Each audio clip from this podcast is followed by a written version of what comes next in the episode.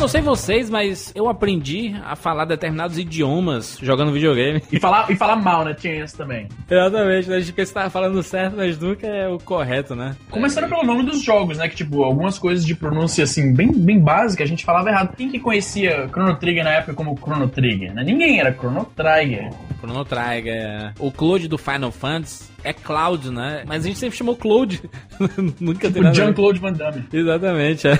Só- sabe o que eu acho que é pior? Eu acho que pior do que a gente errar é quando a pessoa força pra ficar mais difícil do que já é. Que nem, por exemplo, tem o, o Ryu do Street Fighter. Eu ouvi a gente falando Ryu. É muito mais difícil você falar Ryu do que falar Ryu, cara. Então, assim, eu Não, não, tem um esquema desse mesmo. De propósito, velho, sabe? O Léo, Léo sabe falar japonês, né, Léo? Eu falo japonês, falo. Eu, na verdade, eu não aprendi a falar, né? Mas eu consegui entender o significado de algumas frases japonesas, tipo sim, não, uma negação, ou uma, uma afirmação, mais ou menos. Eu aprendi no Final Fantasy VII, que eu joguei a primeira vez ele em japonês. Eu, lá no começo, Ia Kung Fu, né, cara? Hajime! Eu já sei que tá, é pra começar alguma coisa, né, cara? A luta. E eu juro pra você que eu achava muito legal, mas eu não consegui entender nada do Winning Eleven, cara. O primeiro Winning Eleven que eu joguei Não, foi peraí, o peraí, J-League. Peraí, o Winning Eleven não. O Wing Eleven. Desculpa, o Wing Eleven. O primeiro Wing Eleven que eu joguei foi o J-League, o 97 do Play 1. Não sei se vocês lembram, a narração era toda em Claro que japonês. tinha, que tinha o Kashima Antlers na época do Zico, o Verde Kawasaki, o Kashima Rei Sol, que tinha o Edilson. E tinha um RPG no Play 1 de Dragon Ball que era muito foda, porque você não conseguia entender nada, né? Os itens pra comprar tava tudo em kanji lá, como é que você ia saber o que, que era o que também? Eu tinha um jogo, cara, tinha um jogo de, ah, de Super Nintendo que era nesse esquema, era um RPG que, se não me engano, era tipo um. Vocês já ouviram falar a expressão é, sequência espiritual? Que é quando um jogo sai depois de um outro e ele é feito pelo mesmo, pelo mesmo estúdio, pela mesma galera, tem um pouco do tema parecido, mas não é uma sequência de Não verdade. na sequência direta. É, Exatamente, não não. Tinha um jogo, tinha um jogo de Super Nintendo que era, era, uma, era uma sequência espiritual de River, uh, River City Ransom, lembra do Nintendinho? Que era um jogo de briga de rua. Que tinha uns dois moleques que eh, boa parte do jogo se passava dentro de um hotel, então por isso eu chamava do jogo do hotel com meus amigos. E era completamente japonês. Então era um RPG, eu joguei por um bom tempo, mas não entendia porra nenhuma do que estava acontecendo porque era completamente japonês. E na Então era muito frustrante. É tudo por tentativa e erro, né? Você Não, pega um negócio, e pega um negócio, vê que não é bom, da próxima vez eu pego outro. É sempre assim, né? É, pode crer. Você, você jogar com o dicionário, né? A gente jogava com o dicionário pra traduzir algumas coisas. Videogame foi o real motivador, cara, de eu começar a fazer inglês cedo, pra poder entender o que falavam É. aqueles malditos É. RPGs, cara. Mas isso a gente, né? Porque gosta da, da história dos jogos. Mas a molecada normalmente adorava passar as conversas. A gente tinha as conversas, o cara tava apertando o botão desesperado pra passar logo as conversas até chegar a hora do jogo mesmo, né? Isso que você falou, cara, é uma coisa que me irrita. Eu vendo o jogo dos outros, nem, nem às vezes nem sou eu que tô jogando. Eu vejo no jogo dos outros, me irrita passar em diálogo, cara. Eu quero prestar atenção. Não, eu tava, eu tava jogando Gears of War com o Léo aí, online, e a gente jogava com outra galera que preferia passar, né? Os. A gente, o, ca- o cara nunca tinha visto. Cara, eu fiquei muito bravo, cara. Eu fiquei muito bravo. Eu tô jogando a minha campanha, o cara entra no meu grupo e ele vem avançar a minha cutscene. Como é que faz um negócio desse? Caralho, como é que permitem? Como é que a parada foi feita de forma que permite isso? É Não, ele, ele, ele fica falando, passa aí, passa aí, passa aí. É, e fora os caras que ficam vazando spoiler. Ô, mano, e aquela parada? Cala a boca, velho, eu tô jogando agora. Exatamente. Eu sou Jurandir Filho, Eu sou o Easy Nobre. Eu sou o Léo Lopes. E eu sou o Bruno Carvalho. e esse é o 99 Vidas.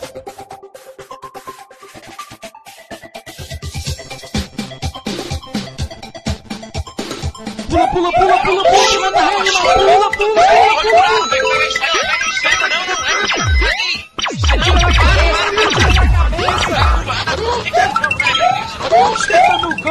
Ah,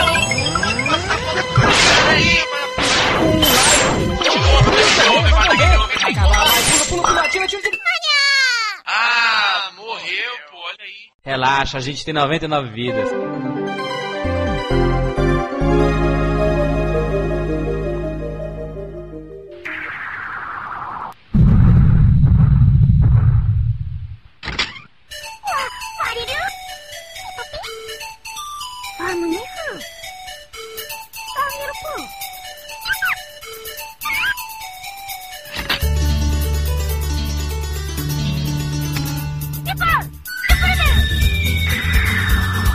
Isso a gente sempre escutou. Nós que somos old gamers, né? E Hoje em dia é mais old do que gamer, né? Porra, não é verdade isso? A gente passou por muita coisa e eu acho que pra nossa época, que pegou a geração do Master, do Mega, do Super Nintendo, que é a época do Playstation mesmo, do Atari, aquela, aquela época toda lá, né? Aquela grande geração. A época dos microcomputadores também, que nem eu joguei muito tempo no MSX também, foi meu console principal, né? Mas o caso do videogame específico, eu, eu já considero o PC uma parada diferente, né? Não, tem jogo, mas não é videogame, sabe? Assim, de certa forma. É, não consegue, não substitui o console, né, velho? Sim, sim, é. Aquele, aquela caixinha ali com dois né, controle puxando ali. Que é feito tá? pra isso, Exato, exatamente. Eu acho que exatamente. o que falta no PC é isso. Aliás, não é que falta, né? Ele tem a mais. Isso, eu acho que ele falta mágica. não- Eu não quis dizer que falta em recursos. É tipo o iPhone, que o Easy sempre defendeu que é um videogame, não é um videogame, é um celular com jogos. Mas lá, lá vem, lá vem o Jurandir com essa polêmica. A gente gravou um 99 Vidas, acho que foi o 4, falando sobre jogos de iPhone. Naquela época eu não tinha um iPhone, não defendia e só falava mal dele. Hoje eu tenho, adoro os jogos e ainda não considero um videogame. Tem ótimos jogos, me divirto muito, mas são minigames. O iPhone é a evolução do passatempo, cara, porque eu não consigo, assim, eu gosto dos jogos pra pra dispositivos móveis, tudo, mas falta botão, cara. Não, não tem certos jogos que não dá pra jogar com tela de toque, cara. Não adianta. Mesmo pra PC, é a mesma coisa. Durante o período que eu fiquei. Sem console, eu não conseguia me acostumar com a ideia de jogar, apesar de jogar, mas eu não me acostumava com a ideia de jogar com teclado e com mouse. Eu sentia a falta do joystick na mão, né, velho? Verdade, eu lembro que Eu no imagino- começo, quando, quando a, a videogamice começou a chegar no, no computador, né? Quando os computadores começaram a ficar populares assim, na, na- entre a classe média brasileira lá para 95, 96, e o pessoal começou a, a se acostumar mais com a ideia de jogar jogos no computador, o pessoal achava muito esquisito ter que coordenar o controle, o, o teclado e mouse, porque é, uma, é um paradigma, é um método de input completamente diferente do que a gente estava acostumado no, no, no joystick, né, no gamepad. Então, Com certeza. Eu imagino as pessoas jogando jogo de luta com teclado, cara. Na época que saiu o Mortal, Street Fighter pra PC. Como que a pessoa consegue jogar isso num teclado, cara? Não, sabe o que é esquisito desses o menor jogos? Quando você joga no. Todo videogame que já existiu, com exceção do Atari Lynx, que você podia virar ele de cabeça pra baixo, o D-pad tá no. D-pad. O, o, o direcional tá na, na sua mão Direcional. esquerda e os botões de ação estão na sua mão direita. Mas quando você joga no teclado, os direcionais estão na mão direita, então era muito esquisito. Esse é outro papo de PC Gamer, acho que vale um, um 99 vezes aí, mas não é o caso. Nós vamos falar aqui de um assunto que irritou todo jogador de videogame, principalmente aqueles que estão nessa batalha há muito tempo, que era a frase ofensiva de que videogame é coisa de criança. Quem nunca ouviu? Eu já ouvi muito, cara. Eu ouvi isso Eu muito posso- na faculdade. Escuta até hoje, cara, isso. Posso até dizer uma coisa que pode chocar algumas pessoas no que eu vou dizer, mas antigamente eu defendia veemente que videogame não era coisa de criança, cara. Quando eu era mais novo, eu brigava por causa disso. Mas parando hoje pra analisar muito, muito friamente, durante muito tempo, videogame foi coisa de criança. O problema é que a gente cresceu e não queria escutar isso. Mas se você for parar pra pensar, até a geração dos 16 bits era tudo muito voltado pra criança. Era obrigatório ter um mascote no jogo. Então você tinha um Alex Kidd, você tinha um Sonic, você tinha um Mario. Então o, o videogame em si, ele abusava desse recurso pra ser atrativo pro público infantil. Hoje eu, Bruno, nos meus 30, parando pra refletir sobre isso, eu vejo que eu arrumava briga pra defender um ponto de vista porque eu, eu vivia em fase de negação. Eu crescia, mas queria que a minha diversão fosse vista como eu era. E na verdade não. Até a geração 16 bits era muito, era muito infantilizado, cara. Você pega o Mario, o próprio Sonic, eram jogos. O Sonic tinha uma atitude mais, digamos assim, ousada que o Mario, mas pensa nisso, você, você tava pulando em cima de uma tartaruga, cara. Você tava pulando em cima de uma joaninha. Um jogo colorido, né? Um- Você tá servindo aqui os Gumbas? Não, o Sonic. No Sonic Ah, você sim, em cima eu- dos Badniks, né? Tinha a Joaninha e tal. Então, pode eram coisas fofinhas, não era nada agressivo. O videogame passou a ser mais ousado, colocar temas mais adultos como medo, tensão sexual, essas coisas, foi na geração de 32 bits. É. Mas 8 bits, 16 era tudo muito infantilizado, com exceção talvez de RPGs que nem não é questão nem do visual, mas pela temática ser um pouco mais complexa, te exigia um entendimento maior. É, mas quem tava vendo de fora, que era quem falava essa frase, não importava. Ele tava vendo o bonequinho coloridinho e dava no mesmo. O o Léo, o- se não me engano, você é o mais velho dessa, dessa mesa aqui. Pois é, tiozão, com certeza. 3.7 com corpinho de 52.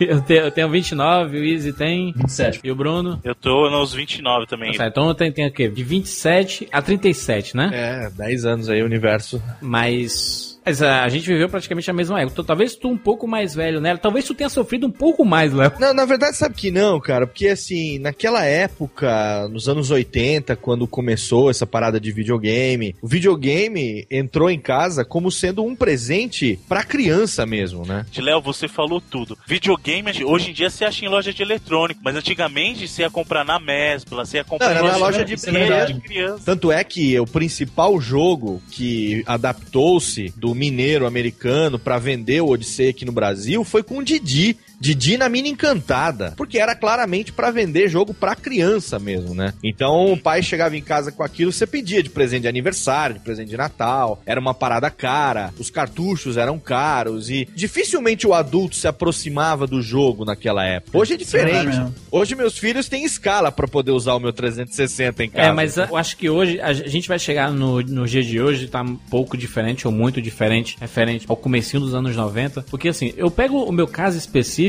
eu era adolescente, com um Super Nintendo. Adolescente odeia ser chamado de criança. Isso é fato, né? É verdade. E o, e o fato de você estar jogando ou estar utilizando o que é pra cabeça do adulto um brinquedo e passa o tempo todo com aquele brinquedo, tá, ele tá lá brincando no videogame. Eu escutei muito isso. Ele tá lá brincando no videogame. Joguinho, né? Joguinho. Exatamente, ele tá, tá jo- jogando joguinho. Tá estragando a TV com os joguinhos ali dele. E a gente tentava mostrar, eu tentava mostrar o Mortal Kombat, por exemplo, pra minha mãe. Pessoal, aí, meu Mortal Kombat aqui, eu vou tirar a cabeça, vou queimar o cara. Scorpion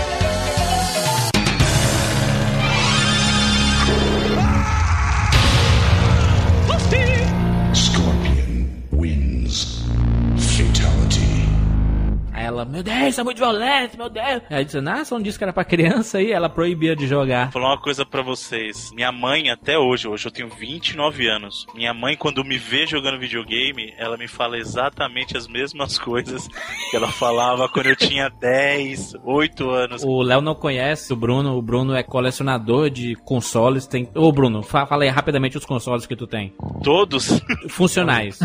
Ele falou Eu tenho dois Ataris 2600, um Master System, Turbo Game, um NES.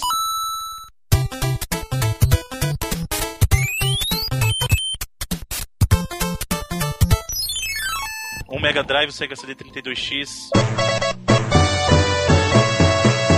Um Super NES. Dois Sega Saturns. PlayStation.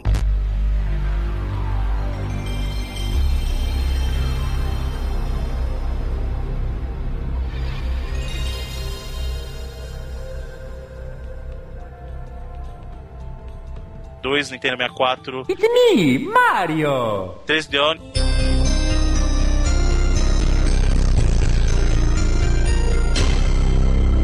Neo Geo CD.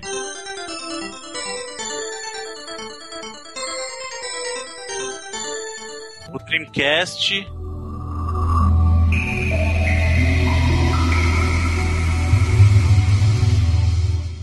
O Play 2.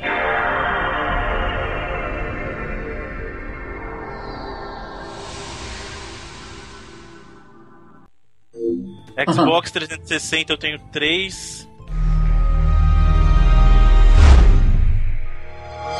Um Wii. It's a Wii! Wario! Play 3.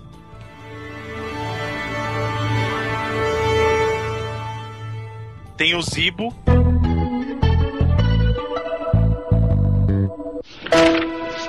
Você comprou o Zibo. O Zibo eu ganhei de presente. Eu ganhei de presente da minha esposa. Tá, tá vendo aí, Léo? E isso sem falar os portáteis. Isso, portáteis eu tenho o Game Boy original.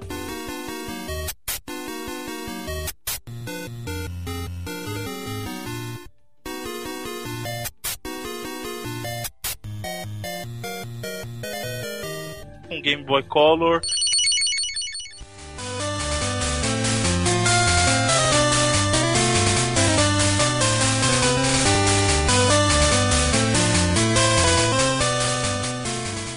Game Boy SP. Nintendo DS.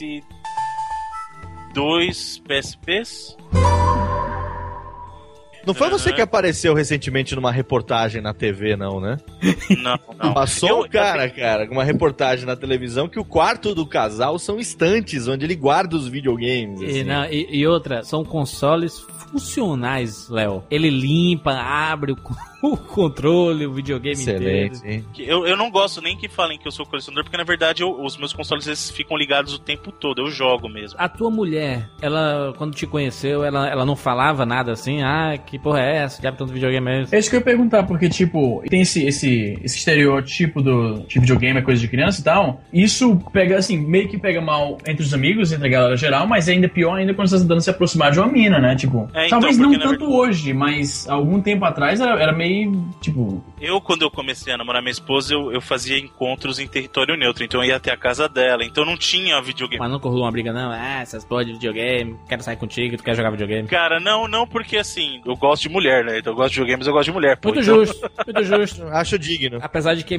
a maioria não concorde, como é que é, rapaz? a maioria gamer prefere virar a noite jogando. Eu, eu, eu, sempre, eu sempre consegui conciliar os dois e hoje em dia ela, ela joga bastante. Inclusive alguns jogos. Nossa, até volta, né? Afinou a voz. Saiu hard agora, João. É, mano, tem que deixar isso aí, velho. Alguns jogos, hoje em dia, ela joga melhor do que eu, cara. É que ela, ela gosta de jogos mais novos. Então, por exemplo, ela joga bastante no Play 3, no 360. Ela joga Halo melhor que eu. Joga Uncharted melhor que eu. E ela joga até em horas brutas, assim, ela acaba jogando até um pouco mais que eu, cara. Eu- deixa eu só falar a minha experiência rapidinho. A minha namorada adora videogame. É, quando eu levo o meu PSP lá pra casa dela, ela psh, me esquece. O que, ela joga? O que, ela joga no PSP? Ela joga todos os jogos, Master System, adora Alex Kidd, adora Mario World, adora Bomberman, é viciada em Bomberman. E- E agora com o iPhone, ela tá jogando todos esses jogos, esses minigames pra iPhone, ela tá jogando todos. Então, ela entende um pouco o meu vício, até porque a que- a questão do meu vício relacionado a videogame é porque é questão de trabalho também, né? Eu trabalho com cultura pop, não, não só cinema. Eu jogo um Gears of War, ele gera pra mim excelentes matérias pro cinema com rapadora, questão de dublagem, tem muito ator famoso dublando os jogos de videogame. Então é trabalho pra mim, acaba sendo trabalho acaba sendo um trabalho bem divertido. O que eu sei do Easy é que a tua mulher também, né? Também joga, né? Aí. Cara, é o seguinte, quando eu conheci a minha mulher, eu também era meio como, como o Bruno. Eu não, não mostrava tanto assim que eu era muito fissurado em games, porque também eu não queria assustar a menina, né? Queimar o filme, né? Por exemplo, queria queimar o filme. Não que tipo, videogame seja uma coisa de, de que você precisa se envergonhar, mas qualquer coisa que você é muito obcecado, quando você quando as pessoas percebem que você só fala daquilo, o cara meio que acha estranho. Não importa o que seja o interesse da pessoa. Pra você ter uma ideia, eu trabalhei com um maluco que ele era mecânico de, de aviões. Acho que eu mencionei isso no Twitter já várias vezes. E o maluco só falava sobre avião. Não importa qual seja o assunto que você tá falando, ele conseguia traçar um paralelo entre aquilo e algum avião, alguma história envolvendo avião que ele queria contar. Então não importa o assunto, se você fica falando sempre a mesma coisa, as pessoas começam a ficar meio de saco cheio. Então por isso eu evitei mencionar videogame, porque eu sabia que se eu começasse a falar, eu ia ficar falando direto. Nos primeiros meses eu não falava tanto sobre videogame e tal.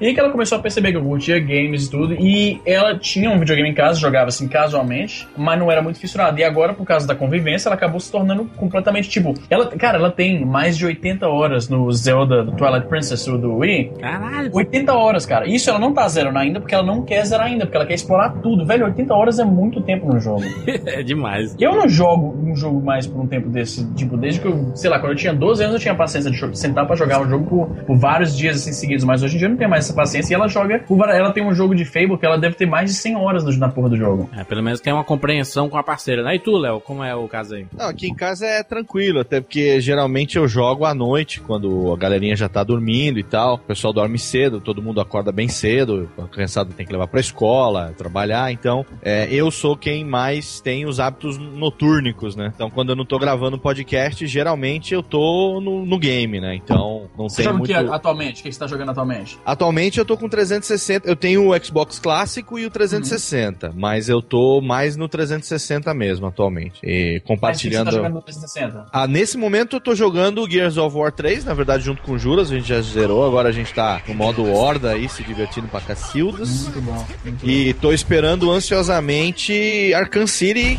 que já deve ter saído a hora que esse programa for pro ar, eu já devo estar que nem um zumbi na frente da TV uma hora dessa, nessa, nessa bagaça de Arkham City. Então, e esperando também o Assassin's Creed que eu gosto, que eu acho que vai ser bem legal também. Zerei Portal 2 ainda agora, tô terminando a Lei Noir. Enfim, esses mais recentes, assim, que explodiram a minha cabeça. A mulher joga? Eu ainda não tenho Kinect, né? Então, é, eu acho que ela vai curtir. Eu andei mostrando o Michael Jackson Experience pra ela, alguns demos e tal. E eu acho que ela vai curtir quando agora eu vou comprar o Kinect. Acho que vai, vai ser bacana. Ela gosta de jogo de jogo de carro. Eu tinha o volante do Xbox Classic. Aí eu botava o Força pra ela e montava na mesinha e tal, com volante, com pedal. Pô, ela detonava lá, jogava melhor do que eu esse tipo de jogo. E eu acho que no Kinect ela vai se dar bem também, mas não é muito assim dos jogos do 360, exatamente por essa questão, né? O 360 hoje em dia tem jogos, não vou falar muito mais adultos, porque ela também é adulta, né? Mas que já não tem tanto talvez a pegada, tipo, Tava jogando Gears 3 outro dia aqui, enquanto ela fazia o almoço, os meninos estavam distraídos com outra coisa. Falei, meu, vou jogar Gears 3. E eu jogo com o sangue ligado, aquela porra toda, né? E eu tava lá, meu, com a Lancer na mão.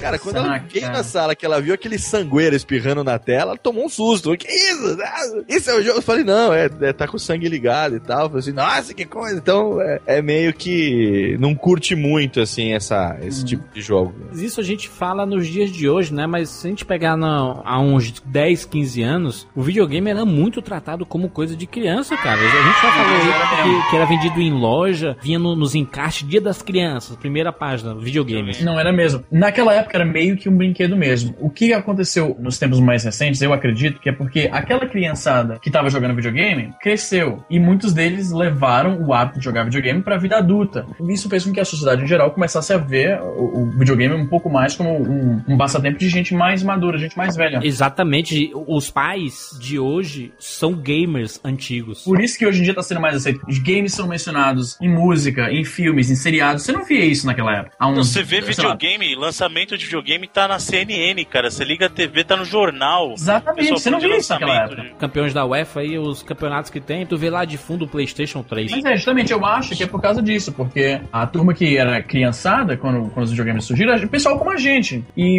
isso acaba mudando um pouco como os videogames são vistos na sociedade, entendeu? Não, mas isso que você tá falando é interessante, porque, por exemplo, eu tenho 37 anos. Quem compra game aqui em casa sou eu. Os meninos, eles, eles pedem assim, ah, eu queria jogar, tipo, é o novo Lego Harry Potter e tal. Eu boto aqui na lista, fico pesquisando, se o preço ficar legal, eu vejo uma data e tal. Mas geralmente, quem chega em casa com um ou dois jogos embaixo do braço sou eu. Então é uma coisa que meu pai dificilmente fez, ou nunca fez na minha época. Tanto é que outro dia eu vivi uma experiência interessante. Meu pai veio do interior aqui, e aí eu comprei uma TV de LED, foda pra caralho e tal, e fui mostrar pra ele, sei lá, Assassin's Creed Bro- Brotherhood na TV de LED. E aí, pô, mostrando ali e tal, o Ezio pula, vai, vem, volta, não sei o que, mostrei. Ele olhou e falou assim, pô, legal, realista, né? Tipo, Cagou. como que diz assim, é, você tá com 37 anos e ainda tá jogando. Toma vergonha na cara, Ainda né? se fosse as crianças. Meu pai fala hoje isso, Léo. Ele vê eu jogando, ele fala, né, esses bonecos aí. É isso Esses mesmo. bonecos. Então é interessante porque pra nossa geração, eu mesmo com 37, já quase 40 anos, eu tenho uma visão de games que eu já não considero mais coisa de criança, tanto é que eu incentivo meus filhos a usarem o game. É, é uma ferramenta de interação entre eles. A gente aqui em casa, no 360, tem o três controles. Então, é, tem jogos que a gente joga os três juntos. Essa é uma coisa que, quando eu era moleque, eu nunca tinha vivido isso. Entendeu? De sentar no Verdade. sofá com meu pai, com meu irmão e tal, e, e jogar é, Scott Pilgrim a tarde inteira.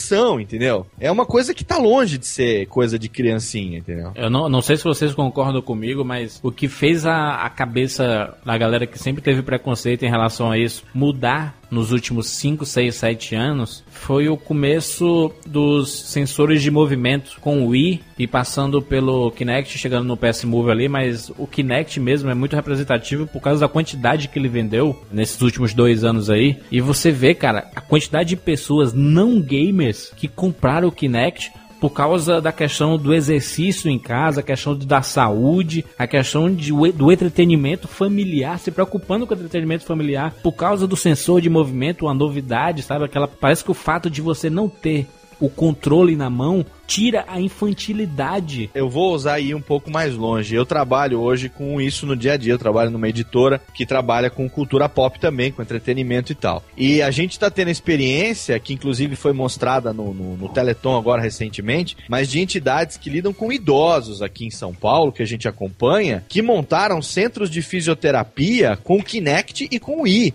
E os resultados que esses caras estão tendo, assim, de fisioterapia mesmo, de reabilitação de idosos que não tinham mais motivação para muita coisa, é uma coisa que já é, é, transcendeu os limites da, da, do entretenimento, entendeu? Eu tenho uma opinião um pouquinho diferente de vocês dois no, no, seguinte sentido. Eu concordo que o Wii, que o Kinect, eles permitiram que o videogame abrangesse um público bem maior. Eu, eu, isso eu concordo. Só que eu acho que ele foi um, um retrocesso no sentido de tornar o videogame uma diversão mais adulta. Aí eu vou explicar o porquê. O advento do Wii e do Kinect, eles vêm justamente para agregar mais pessoas, como vocês falaram. Só que, consequentemente, ele tirou o que a gente chama de conteúdo hardcore para poder apresentar esse, esse novo tipo de jogabilidade. O que, que eu tô querendo dizer? Um processo que a gente talvez tenha brigado no meio do videogame para desinfantilizar o videogame, esses novos meios de controle, e de novo, eu não estou questionando a eficiência deles como meio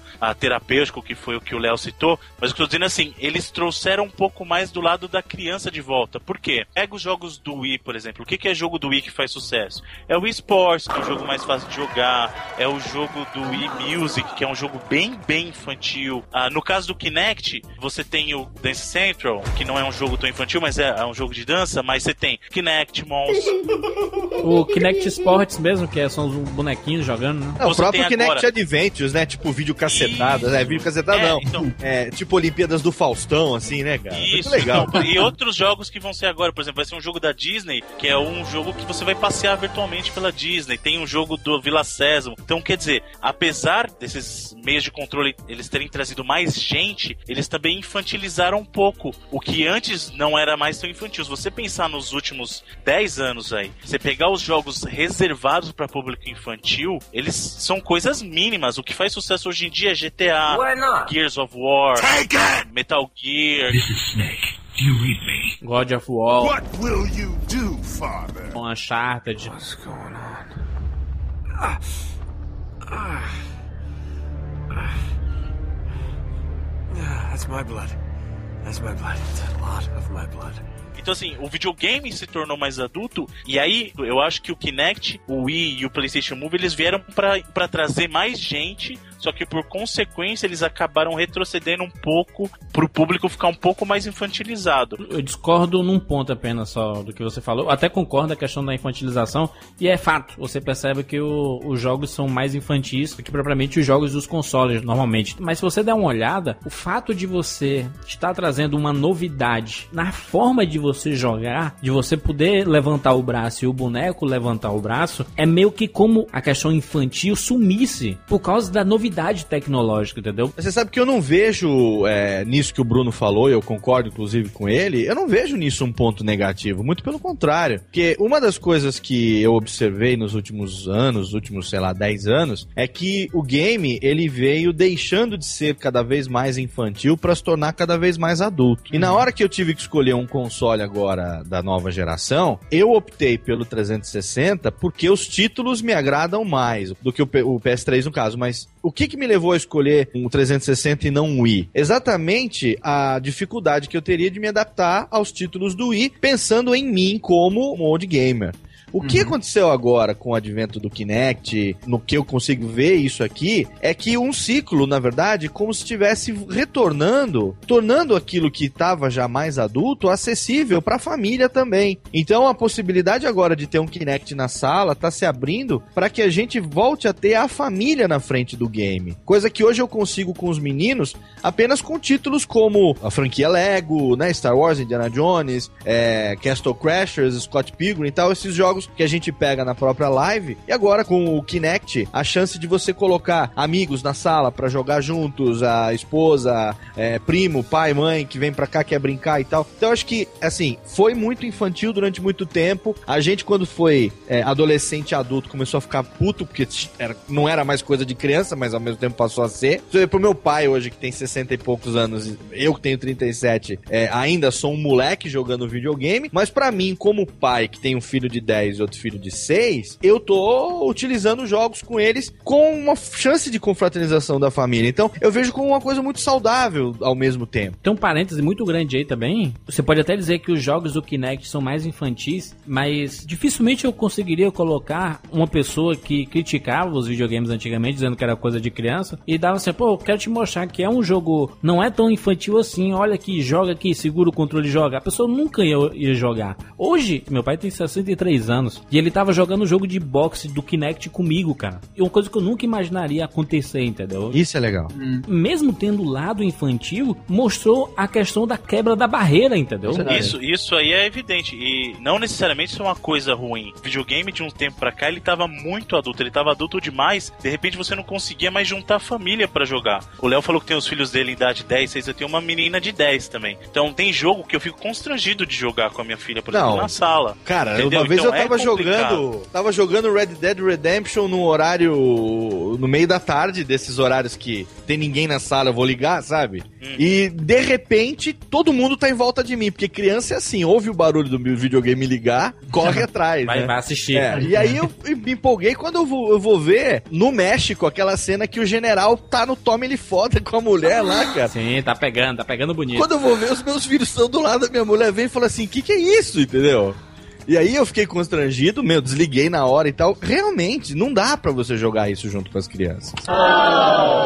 Uma coisa que eu queria lembrar também é o fato de que nós que trabalhamos aí com cultura pop aí no dia a dia, a gente sabe que hoje o mercado de games, ele eu acho que só não movimenta mais grana do que o mercado de cinema. Mas tá pau a pau e, e, e às vezes passa. Então, é, é, quer dizer, já não é mais uma coisa que estava como nos anos 80, restrito às prateleiras da seção de brinquedos do, do mapping. Não, deixou de ser isso há muito tempo. Você tem aí jogos como Gears 3, por exemplo, que se tiver um Oscar do videogame, cara, merece toda a indicação, porque a dublagem é fantástica, a trilha sonora é uma coisa maravilhosa. Agora, deixa eu só fazer uma pergunta para vocês. Em que momento vocês acham que nós gamers começamos, aí nós, não as pessoas de fora, mas que momento nós gamers começamos a enxergar videogame como não sendo mais só coisa para criança, como sendo aquela coisa pro público adulto mesmo? Porque assim, fliperama sempre foi. Inclusive aqui no Brasil era proibido, apesar de ninguém ligar para isso, mas Sim. era proibido você sendo menor ir pro fliperama. Mas, por exemplo, no console caseiro, que momento vocês acham que foi isso? Pra nós. Eu acho que foi a partir do PlayStation 1, que quando saiu o Resident Evil lá, que era um,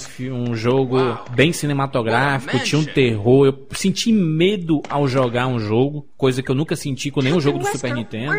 Eu queria abordar o aspecto que eu sei que não é diretamente o objetivo da pergunta, mas que pra mim foi marcante, que foi a partir do momento que eu passei a decidir o que é que eu ia comprar, entendeu? Eu passei a decidir qual a parcela do orçamento mensal da família seria destinada para game. A partir desse momento ele deixou de ser um brinquedo, se bem que the difference between men and boys is the price of their toys, né, cara? Verdade. A diferença entre homens e meninos é o preço dos brinquedos, mas de qualquer Isso é maneira, verdade. de qualquer maneira, quando eu passei a definir se eu vou pagar ele em duas ou três vezes, ou se eu vou comprar numa loja gringa e tal, pra mim, cara, isso é uma coisa de adulto, entendeu? Porque eu tô pensando naquilo como um investimento, investimento em entretenimento, investimento em momentos de relaxamento, em momentos de lazer com a família. Então, isso que acho que isso já não é mais coisa de criança. Pra mim, esse aspecto acho que também pesou bastante. É, pra mim o, o game hoje em dia ele passa a ser um- mais uma terapia. O meu desafogar do de, de trabalho, do dia a dia mesmo, é o, é o videogame. É uma válvula de escape, né? Pra nós, assim, no mundo moderno, quando você tá atolado de trabalho, tá cansado, estressado. Engraçado que é exatamente o contrário do que achavam que seria, né? Porque porque a gente vem de uma geração que muita gente achava que o jogo iria incitar a gente a ser assassino violento. Muito pelo contrário, muitas vezes é graças a você poder desopilar no jogo que você não sai dando taco de beisebol na cabeça do vizinho, entendeu? Eu concordo plenamente, Léo. Tem muita gente que fala isso. Ah, o videogame torna as pessoas violentas. Ah, o videogame isso aqui. Você, por poder descarregar no mundo virtual as suas frustrações ou o seu nervosismo, ou sua raiva, te, te alivia no mundo real e você se torna uma pessoa mais tranquila. Eu acho que é bem o contrário mesmo.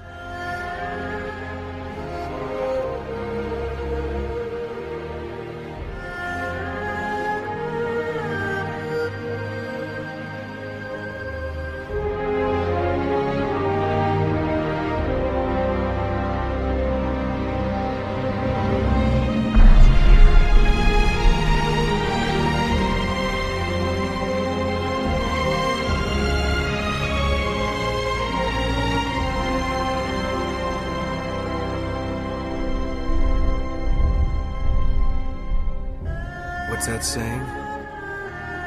Fortune favors the bold? Yeah, right. Lucky me.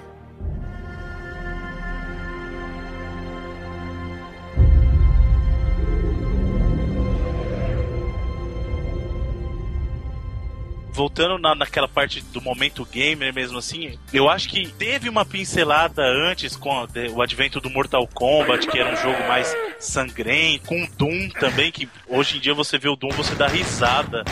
Mas o Doom na época, você vê assim, nossa, o cara tá matando os alienígenas, tá jogando sangue e tal. Então, assim, eu acho que consolidou foi na época do Play 1 mesmo. Coisa do Metal Gear, que tinha aquele ênfase absurdo na história, era uma experiência cinematográfica, coisa do Resident Evil. Eu lembro que até hoje, cara, meu primeiro contato com Resident, eu tava jogando à noite com tudo apagado, porque me falaram, não, você vai jogar, tem que jogar com tudo apagado e tal. Aí logo no começo do jogo, aquelas horas que você tá passando no corredor, sabe? Eu tô lá com o controle na mão, na hora que os cachorros estouram o vidro, cara, eu jogo o controle pra cima com tudo.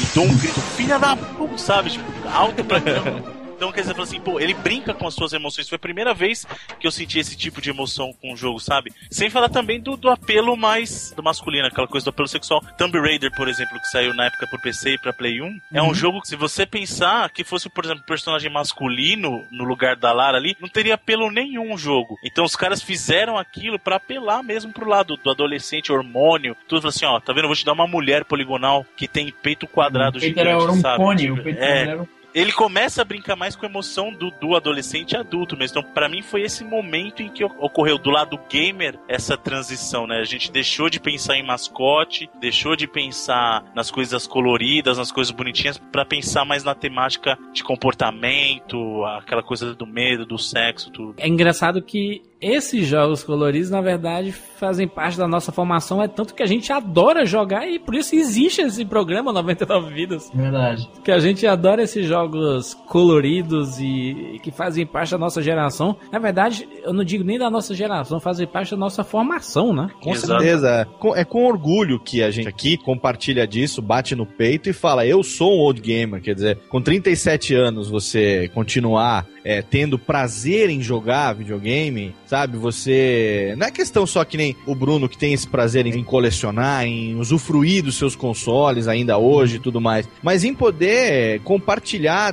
dessa experiência com esse pessoal mais novo que muitas vezes já pegou toda essa geração. A gente é de uma época que não existia internet, não existia computador da maneira como a gente utiliza hoje. Game portátil era o. Quando surgiu o Game Boy, aquele Tetris ridículo que tinha pequenininho, né? Aquele. E o molecada hoje nasce, pega o primeiro videogame, já tá lá com o Kinect pulando, o moleque já tá com o iPad na mão. Por isso que eu, eu tenho um hábito aqui em casa que é o seguinte: ah, o Xbox clássico ele continua na sala, ele continua no móvel, visível pra todo mundo ver que tá ali. E ele continua funcional assim, pra, pra criançada jogar eu- nos emuladores, aqueles jogos que eu curtia no Mega Drive, que eu curtia no Master System, que eu curtia, enfim, no Nintendo. Cara, quando eles conheceram Tartarugas Ninja ou Turtles in Time, eles ficaram malucos. A gente, a- claro que a gente zerou em 40 minutos, né? Mas ele tem uma replayabilidade ali que a gente já foi jogando na sequência de novo. E é divertido também, né? Então. E eu tenho orgulho de falar que eu tenho um filho de 10 anos e um de 6 que conhecem Turtles in Time e que curtem, entendeu? Isso é muito legal, cara. Eu acho que é bacana, porque